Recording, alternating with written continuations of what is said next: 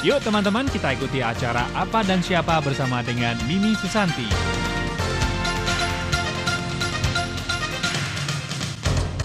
Gembira sekali teman-teman kita kembali berkumpul di acara Apa dan Siapa.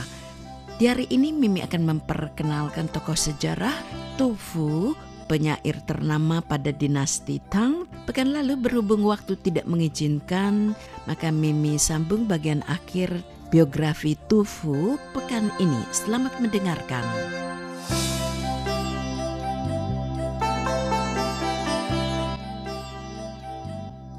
pada masa pemberontakan Anlusan yang terjadi pada bulan Desember tahun 755 Masehi dan belum bisa dipadamkan dengan sepenuhnya meskipun sudah berlangsung 8 tahun mengakibatkan perubahan yang drastis sekali pada masyarakat Tiongkok pada masa itu.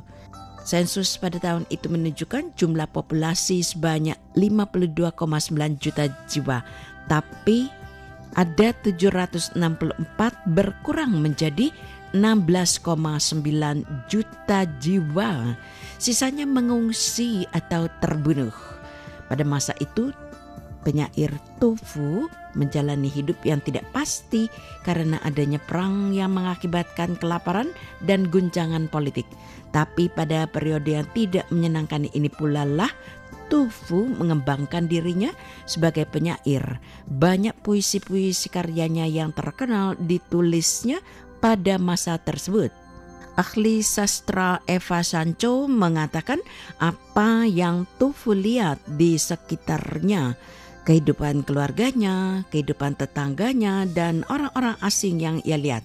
Apa yang ia lihat dan dengar diharapkan atau takuti dari kemajuan berbagai kampanye menjadi tema abadi karya puisinya. Bahkan ketika Tufu mengetahui tentang kematian anak bungsunya, dia berpaling pada penderitaan orang lain dalam puisinya, alih-alih memikirkan kemalangannya sendiri.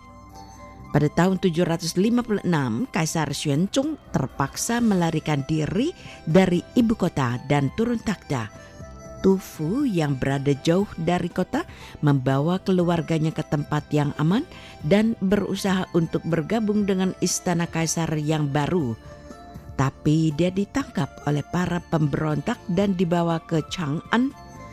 Ketika musim gugur, putra bungsunya lahir dan diberi nama Tu Chungwu yaitu berarti bayi beruang Sekitar waktu itulah Tufu diperkirakan terjangkit penyakit malaria. Dia melarikan diri dari Chang'an pada tahun berikutnya dan diangkat sebagai penasehat kekaisaran ketika dia bergabung kembali dengan kekaisaran di bulan Mei tahun 757. Jabatan tersebut memberinya akses kepada kaisar, tapi sebagian besar bersifat seremonial saja. Kesadaran Tufu memaksanya mencoba memanfaatkannya. Namun dia menyebabkan masalah bagi dirinya sendiri dengan memprotes pemacatan teman dan pelindungnya.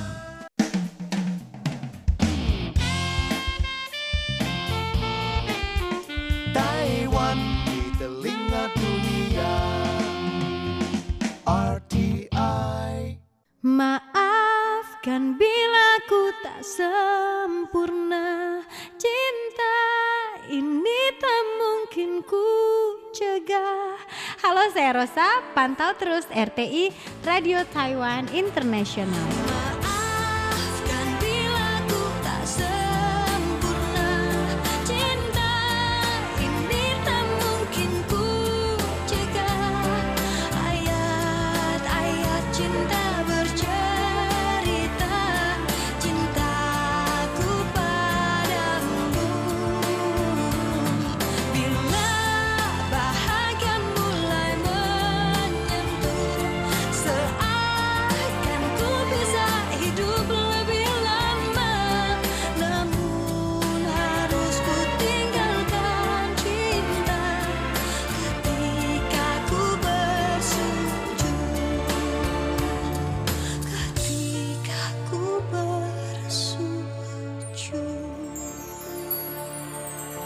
Karena protes Tufu atas ditangkap dan dipecat temannya itu sehingga ia pun ikut ditangkap tetapi kemudian diberi pengampunan pada bulan Juni. Tetapi kemudian diberi pengampunan pada bulan Juni. Dia diizinkan mengunjungi keluarganya pada bulan September tapi ia segera bergabung kembali dengan istana pada bulan 8 Desember tahun 757 dia kembali ke Chang'an bersama kaisar setelah kota itu berhasil kembali oleh pasukan pemerintah. Tapi nasihatnya masih terus tidak dihargai dan pada musim panas tahun 758 jabatannya diturunkan menjadi komisaris pendidikan di Huacho. Jabatan ini tidak sesuai dengan seleranya. Ketidaksukaannya pada pekerjaan pada saat itu dituangkan pada puisinya yang sempat berbunyi, Aku akan berteriak histeris di kantor, apalagi saat mereka membawa lebih banyak kertas dokumen yang menumpuk semakin tinggi di atas mejaku. Tufu kemudian pindah pada musim panas tahun 759. Secara tradisional dianggap karena adanya ancaman kelaparan, tetapi para pakar sastra kemudian percaya bahwa frustasi adalah penyebab yang lebih memungkinkan dia pindah Tufu selanjutnya pun menghabiskan sekitar enam minggu di Qinzhou, sekarang bernama Tianshui di Provinsi Gansu. Tempat Tufu menulis lebih dari 60 puisi. Pada bulan Desember 759, Tufu tinggal sebentar di Tungku, sekarang di Provinsi Gansu itu. Kemudian berangkat pada 24 Desember ke Chengdu, Provinsi Sichuan. Dan dijamu oleh pejabat setempat yang juga sesama penyair bernama Peiti. Tufu kemudian menetap di Sichuan selama hampir lima tahun lamanya. Pada musim gugur di tahun itu, dia mengalami kesulitan keuangan dan mengirim puisi memohon bantuan ke berbagai kenalannya. Tufu merasa lega setelah dibantu oleh Yan Wu, seorang teman dan mantan kolega yang menjabat sebagai gubernur jenderal di Chengdu Terlepas dari masalah keuangannya saat itu adalah salah satu periode paling bahagia dan paling damai dalam hidupnya. Banyak puisi Tufu pada periode ini menggambarkan kedamaian dalam hidupnya selama di pondok Jerami Tufu. Pada tahun 762 dia meninggalkan kota menghindari pemberontakan tapi kembali pada musim panas Dua tahun kemudian, tahun 764, ketika dia ditunjuk menjadi penasehat Yen yang terlibat dalam kampanye melawan kekaisaran Tibet. 阳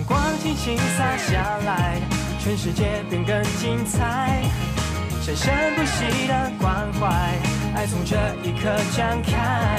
无论在什么地方，时间都要你明白，都说出来。地球的爱，因为阳光而存在，就说出来。地球的爱，因为阳光而存在。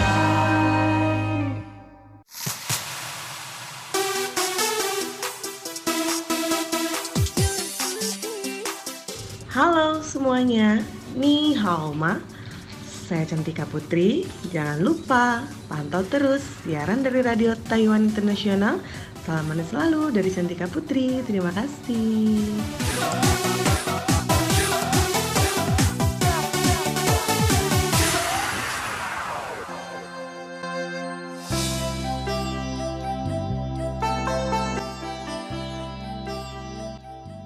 Pada tahun 762 Tufu meninggalkan kota menghindari pemberontakan tetapi ia kembali pada musim panas tahun 764 ketika dia ditunjuk menjadi penasehat Yen yang terlibat dalam kampanye melawan kekaisaran Tibet. Loyang, wilayah tempat kelahirannya, dipulihkan oleh pasukan pemerintah pada musim dingin tahun 762 dan pada musim semi tahun 765, Tufu dan keluarganya berlayar menyusuri sungai Yangtze, tampaknya dengan maksud melanjutkan perjalanan melalui sungai. Perjalanan ditempuh dengan perlahan karena terganggu oleh kesehatannya yang semakin memburuk.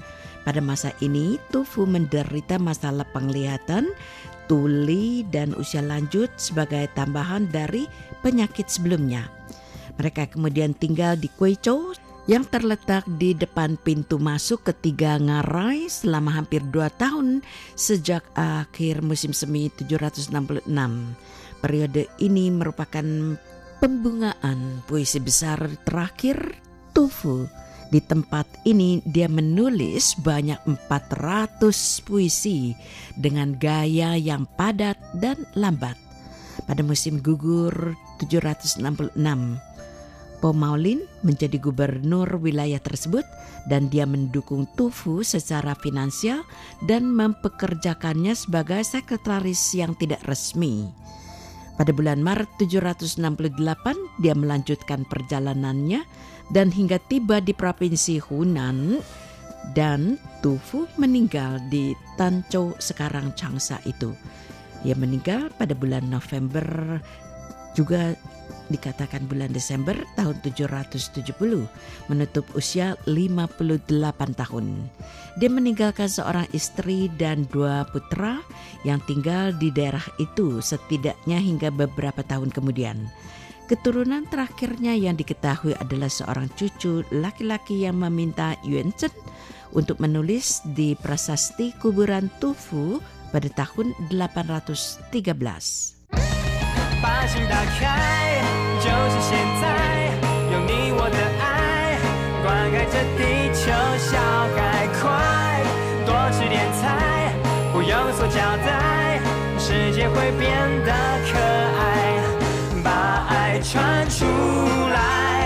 stone.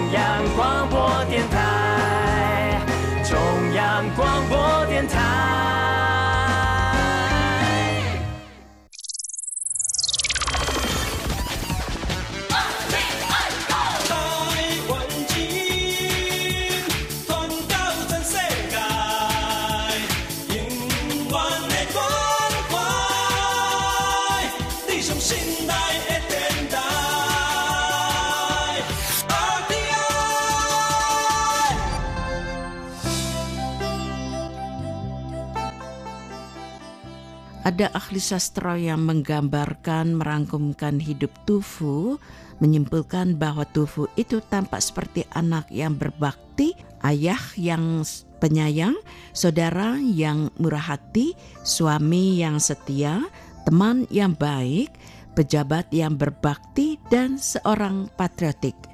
Tufu merupakan orang pertama dalam catatan sejarah yang diidentifikasi sebagai pasien diabetes. Pada tahun-tahun terakhirnya, ia menderita diabetes dan tuberkulosis. Akhirnya meninggal di atas kapal di Sungai Yangtze pada usia 58 tahun. Sejak zaman dinasti Sung, Tufu sering disebut sebagai penyair sejarah. Puisi-puisinya mengomentari taktik militer, kesuksesan atau kegagalan dari pemerintah, dan juga puisi nasihat yang ditulisnya untuk kaisar. Secara tidak langsung, Tufu menulis mengenai pengaruh ketidakstabilan politik yang terjadi pada saat itu terhadap dirinya dan juga terhadap rakyat Tiongkok lainnya.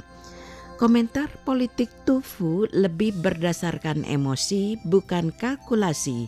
Namun, karena pandangan-pandangannya sulit dibantah, pemahamannya tentang apa yang baik dinyatakannya dengan kuat memungkinkan ia dianggap sebagai tokoh utama dalam sejarah puisi Tiongkok. Meskipun dia menulis dalam semua jenis puisi, Tufu terkenal karena karyanya yang bergaya Luisi, sejenis puisi dengan batasan bentuk dan isi yang ketat. Sekitar 2 per 3 dari 1500 karya Tufu yang masih ada hingga saat ini bergaya Luisi, keterbalikan dari gaya paralelisme. Teman-teman, sekian tentang penyair Tiongkok Tufu. Terima kasih, sampai jumpa lagi.